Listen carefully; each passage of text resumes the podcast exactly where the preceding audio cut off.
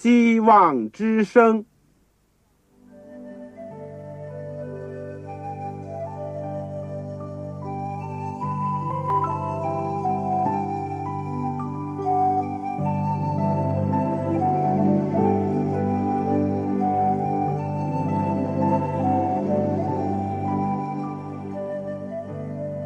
各位听众朋友，各位弟兄姐妹，欢迎您收听信徒培训这个节目。教会的兴旺，不单表现为人数众多，更要求教友的素质好。为了使教会真正达到人丁兴旺，又灵性健壮，希望之声特别为广大的信徒制作了信徒培训这个节目，满足主内同工同道的需要。信徒培训由黄牧师主讲，将有多种课程推出，欢迎弟兄姐妹们踊跃参加。下面我们就把节目时间交给黄牧师。各位亲爱的弟兄姐妹，各位组内的同工同道，你们好，我是旺草，欢迎你们收听信徒培训的节目。我们这个课程呢，一共有九门课。我们从第一门课《基督的生平和教训》讲起，然后进行了第二门课《圣经的要道和神学》，然后我们又讲了末世论，就是把但以理书和新约的启示录书的有关的预言做了简单的介绍。第四门课呢，我们讲到。护教学，因为想到今天在不少的地区，宗教信仰的自由有一定的限度，而且呢，基督教本身备受挑战，所以我们就开设了这门课。而第五门课呢，我们讲到了这个正道法，这是比较具体的。教我们怎么样能够组织讲章，在讲到的时候应当注意些什么问题？第六课呢，我们讲到了教牧学，帮助我们怎么样能够进行这教会的工作，或者是牧养弟兄姐妹。第七门课呢，我们讲到了预言之灵，是圣灵的恩赐当中的一种。怎么样显现在幕后的教会当中？而今天我们这门课呢，是健康信息，或者说是健康教育。我们上次讲了第一题，就是圣经当中的全人救恩。今天我们要讲第二课，就是灵字体的关系。灵字体的关系，我们所用的经文是在《路加福音》第二章第五十二节、第四章第十八、十九节。希望你们手边有本圣经，或者有一个小的簿子，有支笔，能够记一些章节，或者是你们的感想。但是更加重要的，就是说。让我们一起来祷告，亲爱的天父，我们谢谢你过去的带领，我们也为着今天我们的需要仰望你，恳求你。当我们想到你过去创造我们的时候是这么的完美，我们心里面感到非常的遗憾，因为当我们举目失望。或者就发生在我们的周围，发生在我们的家庭，或者是出现在我们自己的身上。我们看到我们在道德、智力、身体各方面都有许多，非但是不理想，甚至是衰败的迹象。主啊，谢谢你，你不让我们灰心。你不让我们失望，你不让我们只是走向坟墓。你差遣主耶稣来到世界上，为我们重新打开乐园的门户。你接着主耶稣基督的死，封闭了坟墓。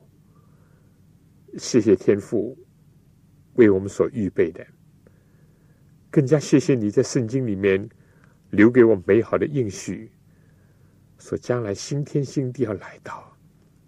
求主用这样光明的意象。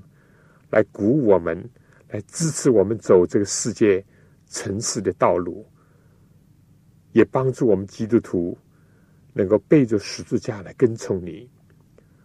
而且，因为知道主已经把极大的荣耀放在我们面前，让我们就欢欣鼓舞，立上家里的，来到你面前侍奉你、赞美你、感谢你、传扬你。求天父。恩待我们，我今天特别为着收音机旁边我们许多的朋友、许多的父老弟兄姐妹，如他们当中或者有身体软弱、有疾病的，甚至在家人当中有患了重病的，天父求你垂顾他们。主耶稣，正像你在世界上怎么样医治病人，怎么去安慰那些。身心痛苦人，今天求你对他们的心灵说话。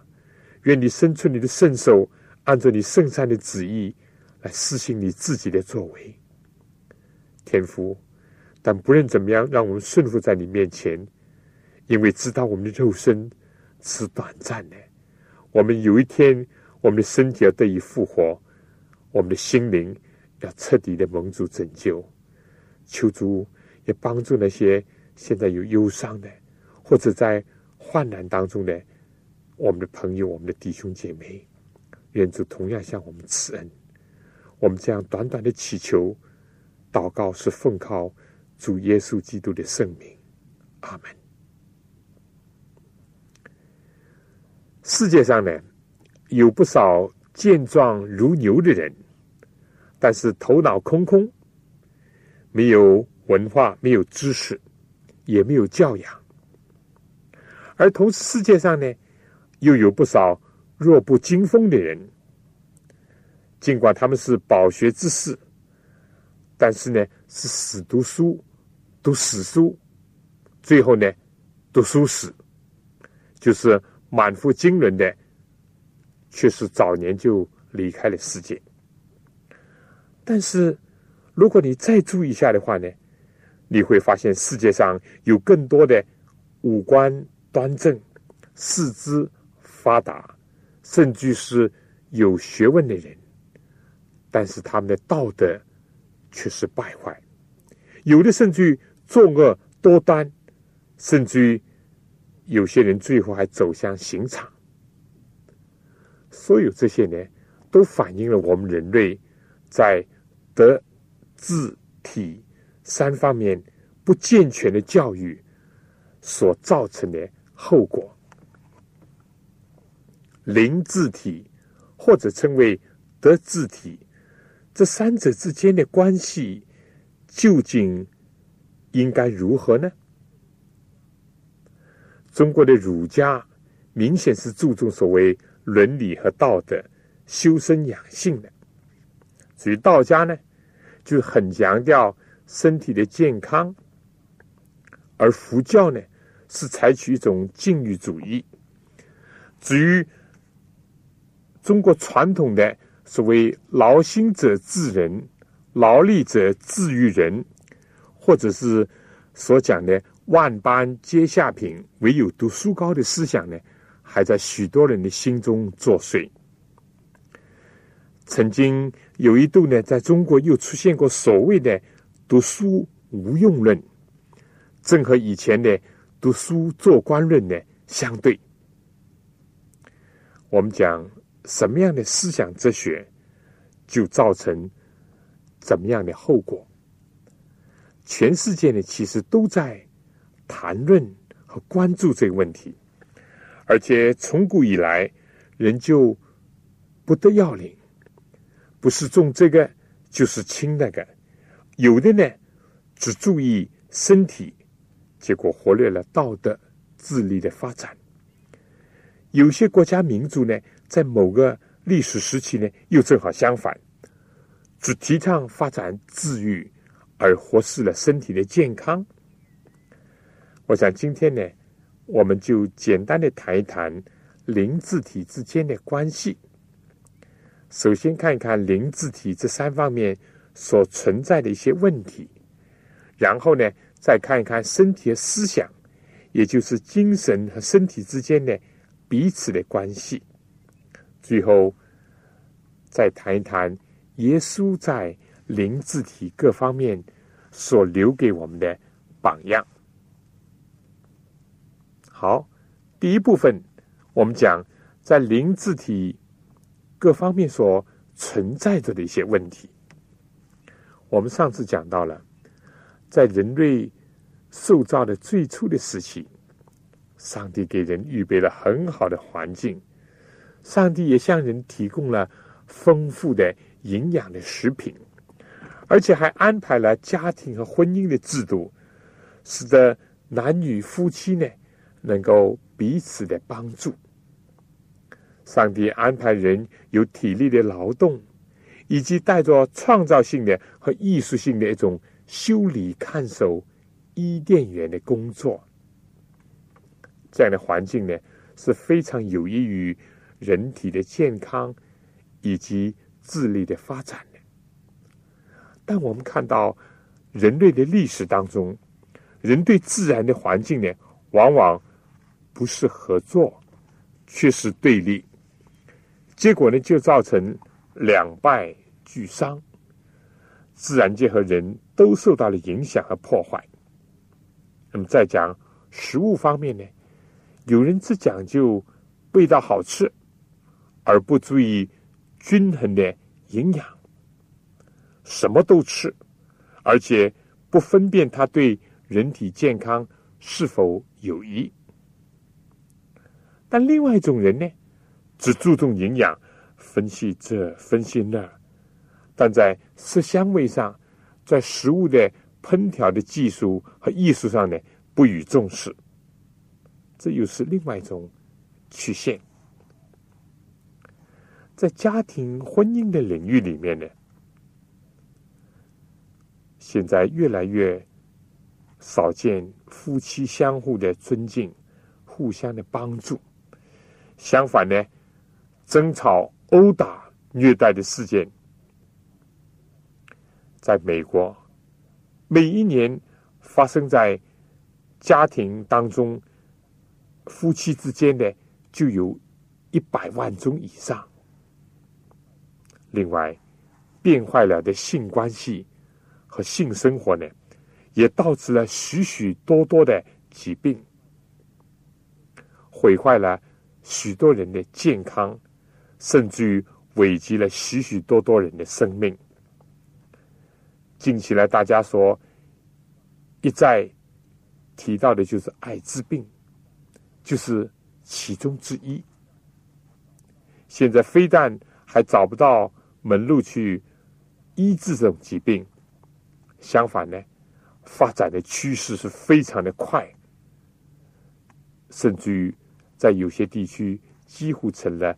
流行病，单单亚洲据预测，在公元二十世纪结束的时候呢，就会达到有四千万人患上这种病，或者是是 HIV 的阳性，就是感染这些病菌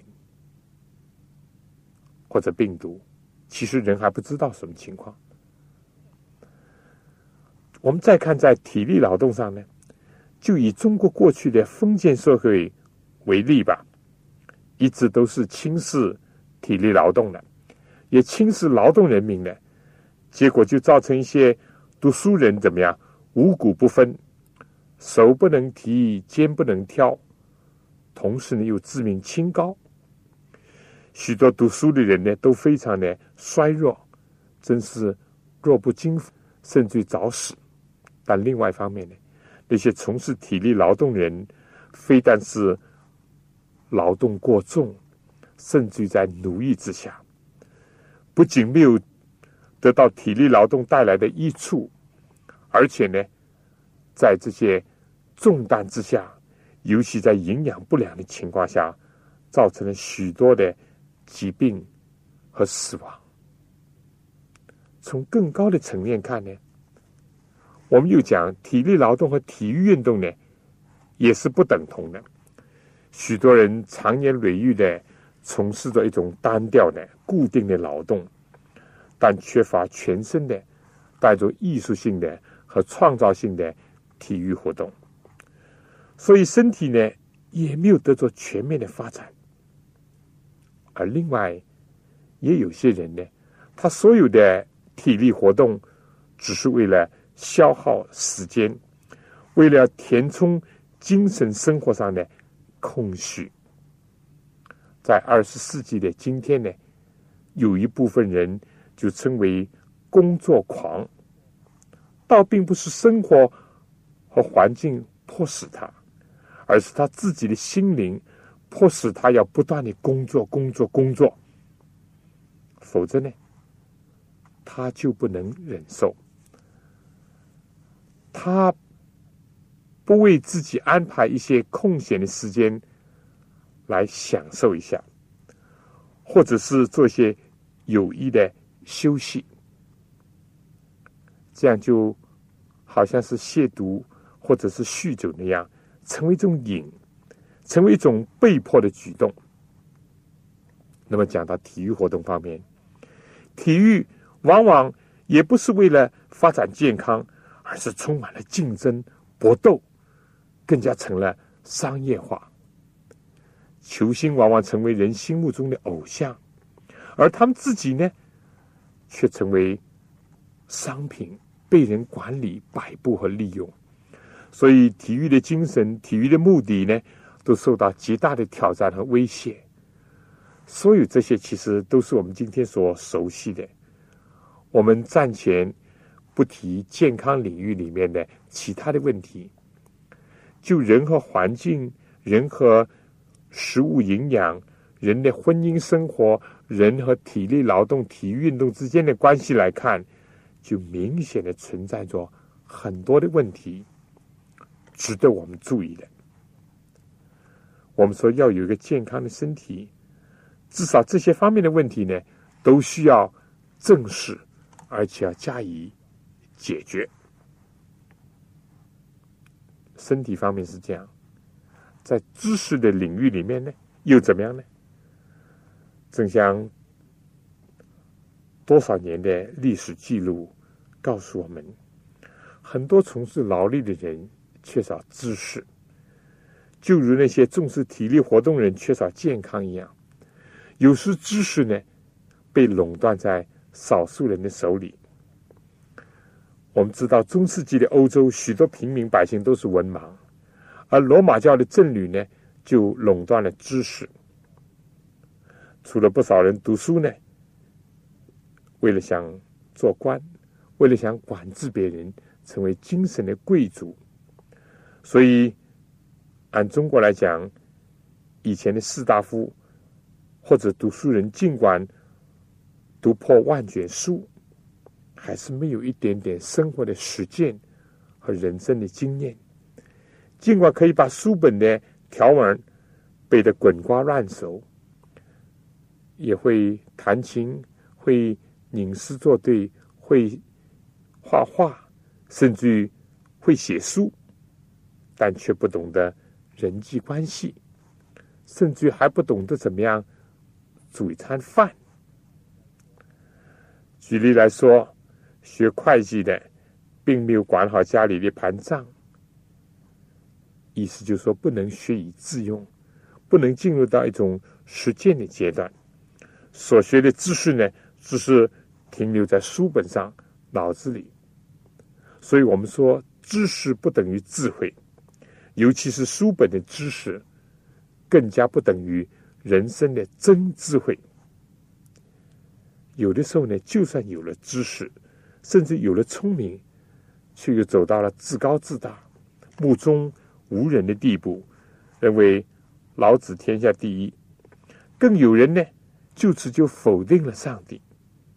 一个有限的智慧，要想向无限的智慧的上帝挑战，结果呢，一定是失败的。因为圣经说，敬畏耶和华才是智慧的开端。认识至圣者呢，就是聪明。那么，我们再来看一看，在道德的领域里面，有着两种的倾向。一种呢，就是闭门塞耳，不顾周围发生的事情，不顾天下大事。所谓独善其身，修身养性，或者是呢，走入深山老林，到寺庙、到修院去修自己的道德。而另外一种人呢，根本不顾礼义廉耻，他们既没有道德，也没有功德，甚至是无法无天。我们看到，人就算是努力在追求道德的生活，也往往是流于形式，注意外表。所谓外面的道貌岸然，里面却是男盗女娼。就算是正人君子吧，也只是注意外在的方面，而真正能够像古人所讲“一日三省吾身”，常常检讨自己的动机，以及追求真正永恒事物的人呢，可以说是凤毛麟角。当然，这并不奇怪，因为当人还没有认识上帝以前。就不晓得道德的最终体现者就是上帝。没有上帝，就谈不上有真正的道德。到底什么是道德的体现呢？这对一个不相信上帝人来讲是不可思议的。今天有一种所谓的按环境来定论理道德标准的理论。很巧妙的影响了许多人，结果使得人呢没有一个追求真理、坚持原则或者分清是非的可能。但是旧约圣经米迦书第六章第八节清楚的指示人何为善，就什么是善呢？圣经讲，上帝早已经指示人。就是要我们行公义、好怜悯、存谦卑的心，与上帝同行，效法上帝。这就是道德的真正的含义。或者今天有些人口上讲公义，但实际上他们并不是在行公义。或者有些人。偶尔有一些恻隐之心，但是怜悯并没有成为他们的天性。圣经要求人是好怜悯，成为一个习惯，而不是偶一为止。但在世界上，更加有一些人，好像是在行公益，好像是也是在做善事，但是呢？没有一个谦卑的心和上帝同行，这都是非常遗憾的。所以在道德的领域里面，也存在着许许多多的问题。但求主能够接近我们，怜悯我们。我想下面呢，请大家听一首歌，接近我，接近我。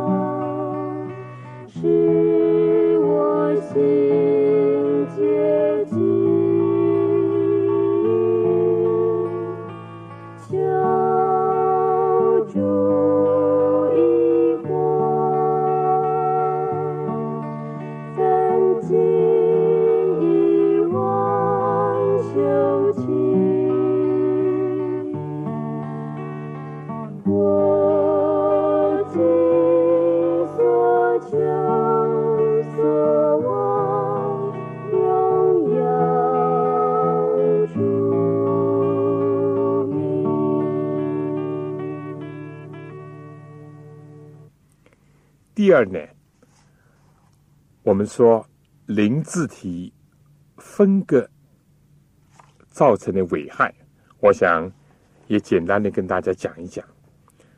正像几乎所有的宗教和哲学认为呢，灵魂和身体是分割，成为独立的两个部分，甚至于错误的认为呢，肉体虽然会朽坏。但是灵魂是不死的，照样呢，有些人在精神、思想和身体之间的关系呢，也常常采取了二元论的观点，认为两者是独立的，甚至是彼此冲突的。我们却认为精神和身体是紧密的联系，而且互为因果的。希伯来人的思想反映在圣经里面的思想就是这样。事实，今天的医学科学或者是病理生理学都证明了这一点。这个过去呢，由于希腊的哲学大师柏拉图，他提倡所谓灵魂的学说。把身体和灵魂呢就分割，甚至对立，认为身体是灵魂的一个牢笼。不过，希伯来人的思想，尤其反映在旧约圣经里面呢，却不是如此。他们认为身体和精神，或者身体和灵魂呢，是相互关联的，是一体的，是不能分割的。那种所谓灵魂不死的学说，或者是灵魂可以游离在身体以外的虚无缥缈的活动，都是找不到圣经的依据的。很明显的，我们说最初的基督徒呢，都是承受了旧约圣经的精神，对于灵魂和身体或者身体精神的联系呢，是有了一些。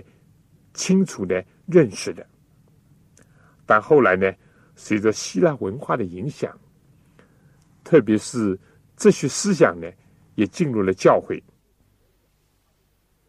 连同所有其他的异教所鼓吹的所谓灵魂不死的道理呢，结果就使得身体和灵魂的关系，或者我们说身体和精神思想的关系呢，就变得非常的模糊。人比较容易体会身体对精神的影响，比如说身体有病了，心里就忧愁了、难过了、焦急了，但就是没有看到由于忧愁、焦急、烦恼反过来对身体带来的危害。中国古时候的成语不是说“心宽体胖”吗？这就是指着精神。状态对身体的影响，但真正重视这个问题的，还是在近几十年。现在有一种所谓叫身心病，意思就是说，由于心理的压力、环境的困扰所引起的疾病。还特别令人吃惊的是，有些研究认为，现在大凡生病的人当中。几乎有百分之六十以上的人，都是由于思想和精神上有问题，或者是心理上有困扰而导致的。我们并不很难理解这一点。比如当你忧愁的时候，你就不思饮食。那个时候呢，似乎肠胃的功能就紊乱了。在人发怒的时候呢，血压就上升。不断的忧虑呢，同样会造成心脏病。糖尿病的起因呢，除了是饮食以外，精神上的创伤呢，也会导致发病。就连癌症也是和人的精神状态有关联。由于恐惧和打击，大小便就会失禁。突然听到的坏消息，会使人的脑血管破裂、中风。长久的忧虑就造成胃肠的溃疡。持续的恐惧，比如说第二次世界大战嘛，当某个城市的居民一听到飞机扔炸弹的声音的时候，许多有胃溃疡的病人马上就复发。所以我们说，身体不好会影响情绪、心情，这是比较明显的和容易理解的。但人们往往忽略了思想、情绪和身体之间的关系。心情忧虑又会怎么样的？会对人体造成危害，这样一种恶性的。循环，所以我们讲到这里，我们真感觉到人类心灵的疾病是更加严重的。我想下面呢，这个请大家听一首歌，他医治破碎心，耶稣基督愿意担待我们的软弱，医治我们的疾病。特别是缠过我们心灵的伤处。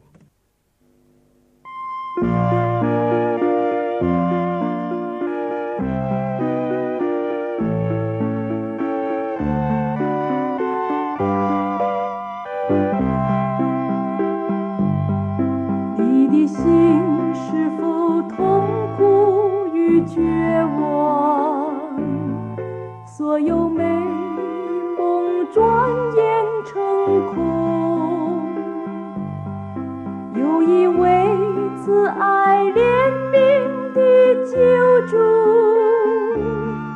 为你担当一切愁苦，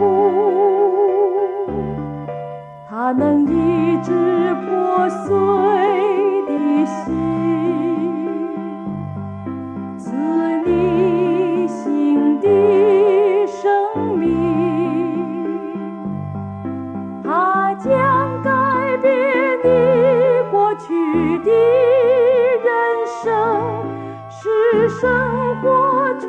是有意义，他是我忠诚好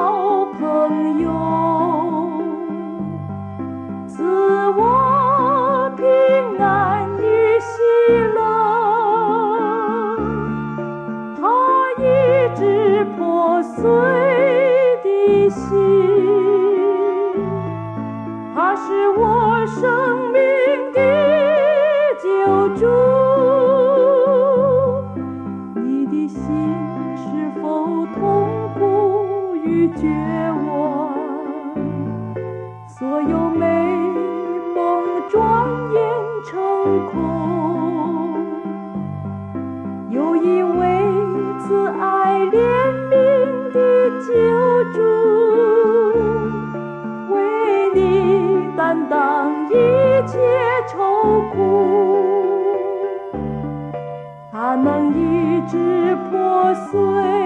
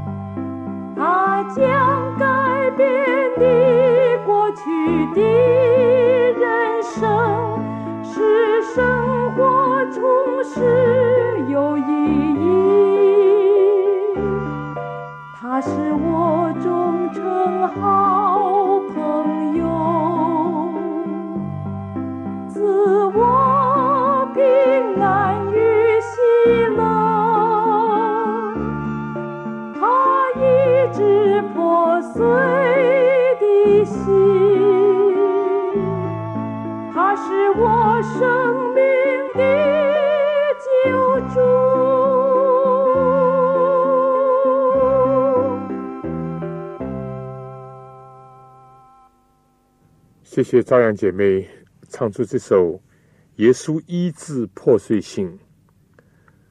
今天面临着人类的，固然是有许多的疾病的威胁，但是更加看到有许许多多破碎的心灵。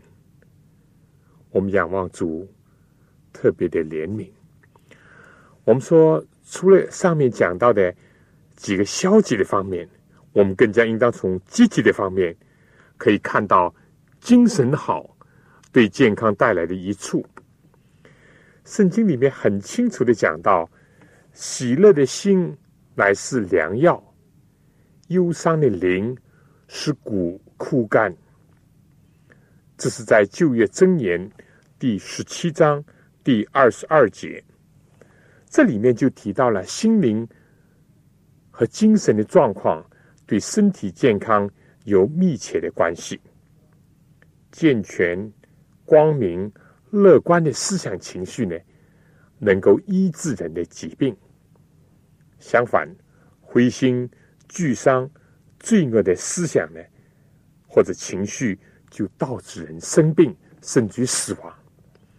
所以，聪明的所罗门王也发出了这样的劝勉：说，我儿。你要保守你心，胜过保守一切，因为一生的果效都是由心发出。一个人如果有一颗内疚的心，或者是过着一种不道德的生活，以及心里面没有上帝做人心的依靠来安慰、来鼓舞我们，那么怎么会有一个健全的思想状况？或者取得精神上的平衡呢？怪不得世界上除了有这么多的精神病人以外，医院里面也充满着许多由于心灵愁苦不安、挂虑烦恼，更加是由于罪的重担所压制的心灵。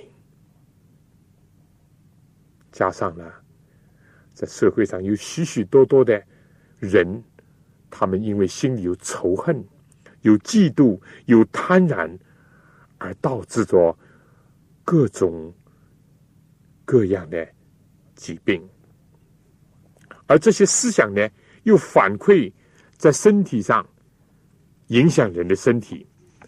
近年来呢，特别是重视到这一点，因为西方的哲学甚至科学呢，都深深的。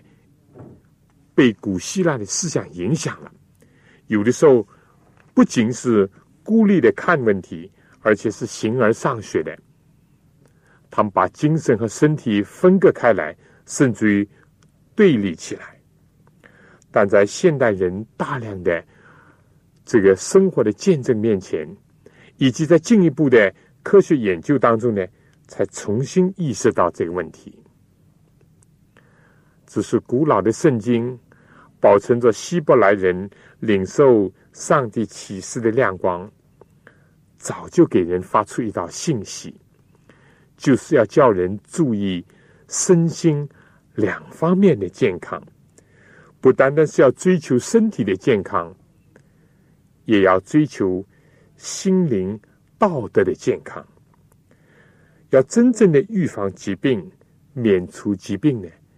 就必须有一个美好的灵性，有一个高尚的德行，有一颗无愧的良心，以及有一个清洁的意念。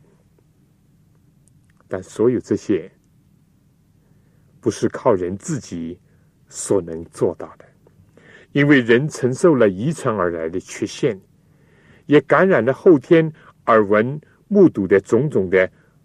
坏的事情，人只有回到赐生命的泉源上帝那儿，只有重新投靠那最初创造我们的上帝那里，才能得着真理的亮光，才能知道怎么样来维护自己的身心。因为上帝是按照他的形象造我们，是把他生命的气息吹在我们的鼻孔里，我们才成了有灵的活人。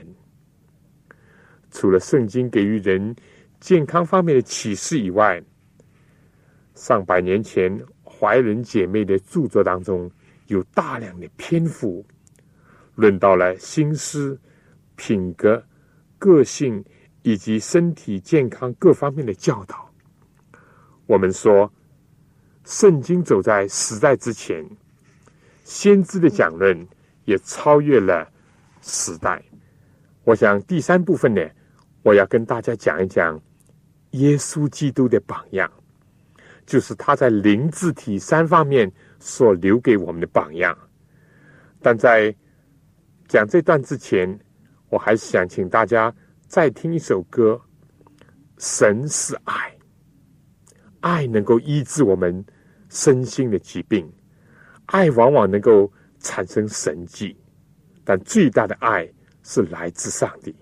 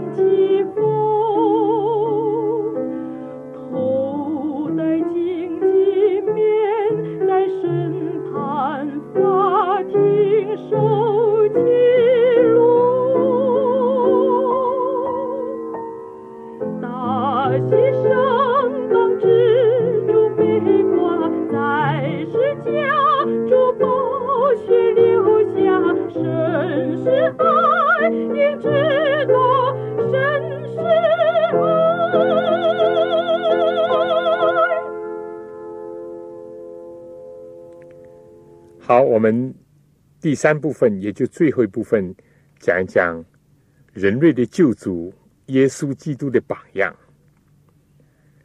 无论是中国古代的孔夫子，或者希腊的柏拉图，或者是中世纪写这个大教育论的捷克的教育家 c o m m n u s 近代的杜威，或者是。前苏联的马卡连科和中国的陶行知先生，或者是近代的教育家们，大家都在探索着什么才是一个人均衡的教育。但所得到的结论呢，非但有偏颇，还有得失。而圣经当中呢，耶稣基督却给我们留下了美好的、完全的榜样。路加福音第二章第五十二节说：“耶稣的智慧和身量，并上帝和人喜爱他的心，都一齐增长。”这句话就表明了灵智体群四欲并进。耶稣是在木匠的家庭长大的，从小呢就从事体力的劳动。创造主来到世界上，成为一个木匠的儿子，利用和发展他的体力。尽管他在以后三年半传道的生活当中，披星戴月、废寝忘食、奔波劳碌，在不断的威胁、压力下生活，但圣经没有记载过耶稣生过病。相反的，圣经预言。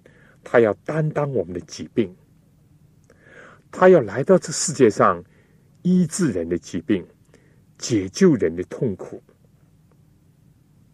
这是耶稣体力方面。而讲到智力方面呢，耶稣虽然没有进过正规的拉比学校，但是大家都非常惊奇他的智慧，而他所讲的道理呢，是这么的。深入浅出，这么的吸引人心。他所宣讲的天国的道理呢，平易，但是又是那么的深刻。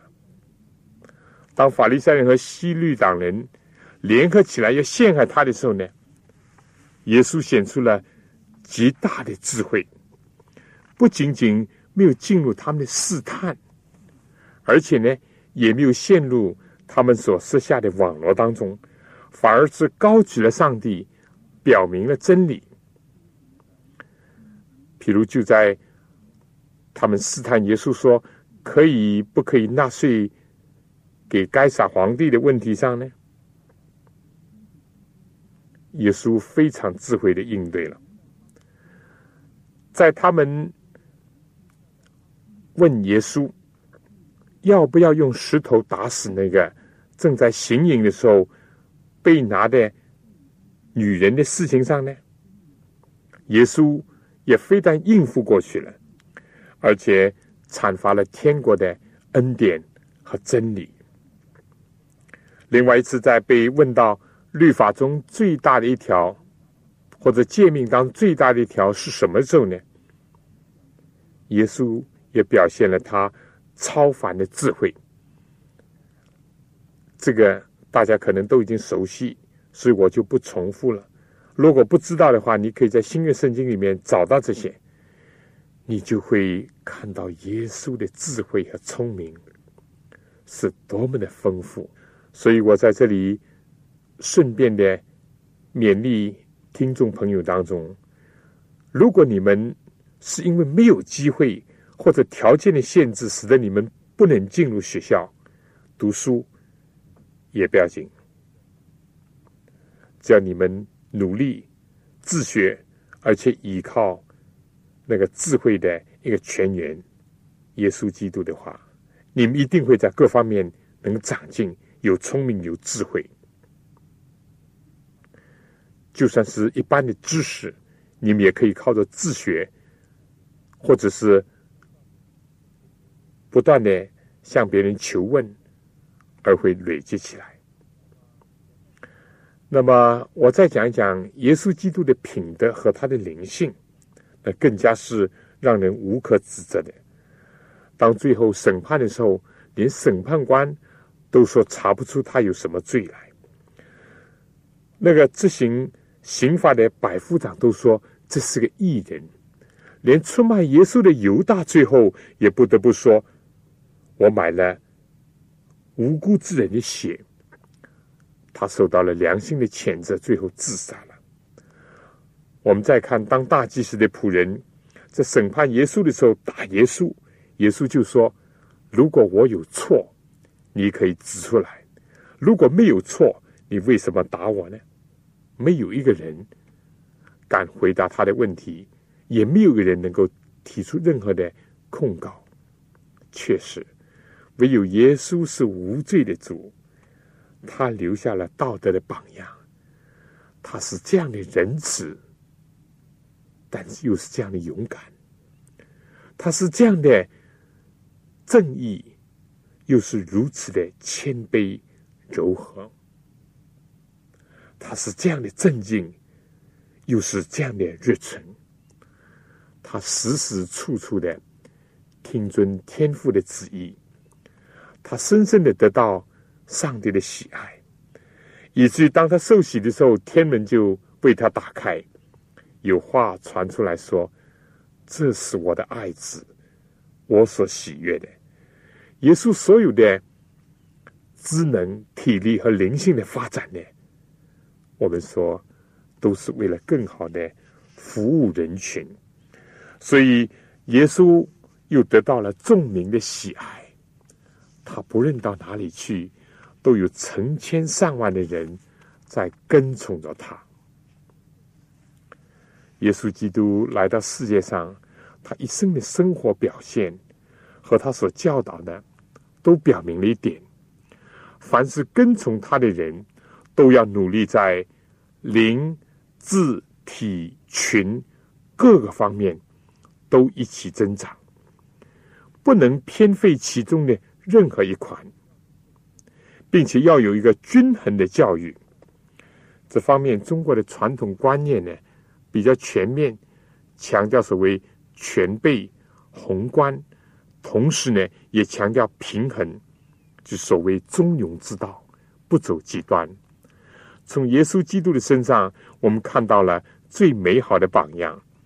他希望他的儿女呢，也能够效法他，能够在灵、智、体群各个方面全面的发展。人类起初受造的时候。就是这样，圣经预示将来也是如此。尽管我们的心思各方面都不完美，有缺陷，我们说那是由于不均衡的教育，由于人类的软弱，由于各方面的误导，由于环境的不理想等等所造成的。但是我们靠着上帝的恩典，以及圣经所赐予的亮光。我们还是会明白，灵智体群是互相关联的，也是密切的配合的，必须要得到均衡的培养和发展。上帝要我们的想真正的福禄寿，而希望我们避免忧患、贫乏、疾病和死亡。我想最后我简单的小结一下，我们今天在第一部分里面呢，先看到了灵字体各方面所存在的一些缺点和所暴露的一些问题。第二部分呢，我们讲到了灵字体相互之间的关系，尤其是相互之间的影响，不论好坏，都是有关联的。都是互相反馈的。第三部分呢，我们讲到耶稣基督留下的灵智体群全面发展的榜样，足以让我们去效仿。希望我们每一位都能够得享得字体的健康，也能够得到上帝和人的喜爱，从而去服侍上帝。也去为人群服务。好了，弟兄姐妹，今天关于灵字体的关系呢，我就讲到这儿。下面有几个问题，大家可以思考一下。就是第一，在灵字体上，你过去遵从哪一方面，而最忽略的又是哪一方面？第二。经过今天的学习，有些什么启发？如何去补救和挽回过去所忽略的？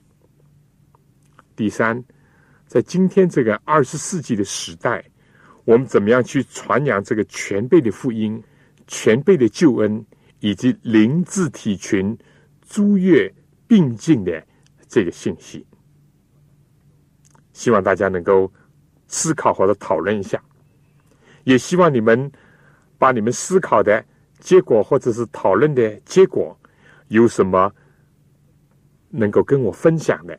希望你们写信来给我，是我们的这个广播的课程呢得到双向的交流。不单单是我讲，我还听你们讲。虽然你们不能通过电波跟我讲，你们可以通过信件来跟我交流。希望你们把你们的新的体会，或者还存在的问题，或者有什么感想。都写信来给我，我等着你们的来信。你们在信封上就写上“望草收”，“望”就是希望的“望”，潮水的“潮”。把信寄到香港邮政总局信箱三一零号，或者是七六零零号，三一零号或者七六零零号，也写上你们的姓名、回邮地址和邮政编码。如果你们要一本小册子《天下的大经》的话，也请你在信上注上一笔。我收到以后，我会尽快的自己或者请童工能够回信给你们，以及把书寄上给你们。好了，今天的时间呢也就差不多了。下次同样的时间呢，希望你们自己按时收听，也介绍其他人来收听。我们下一次。会讲健康信息的第三课，就是旧约、新约圣经当中关于健康教育的亮光。好了，今天就到这儿。愿上帝赐福给您、您的全家以及您的教会。再见。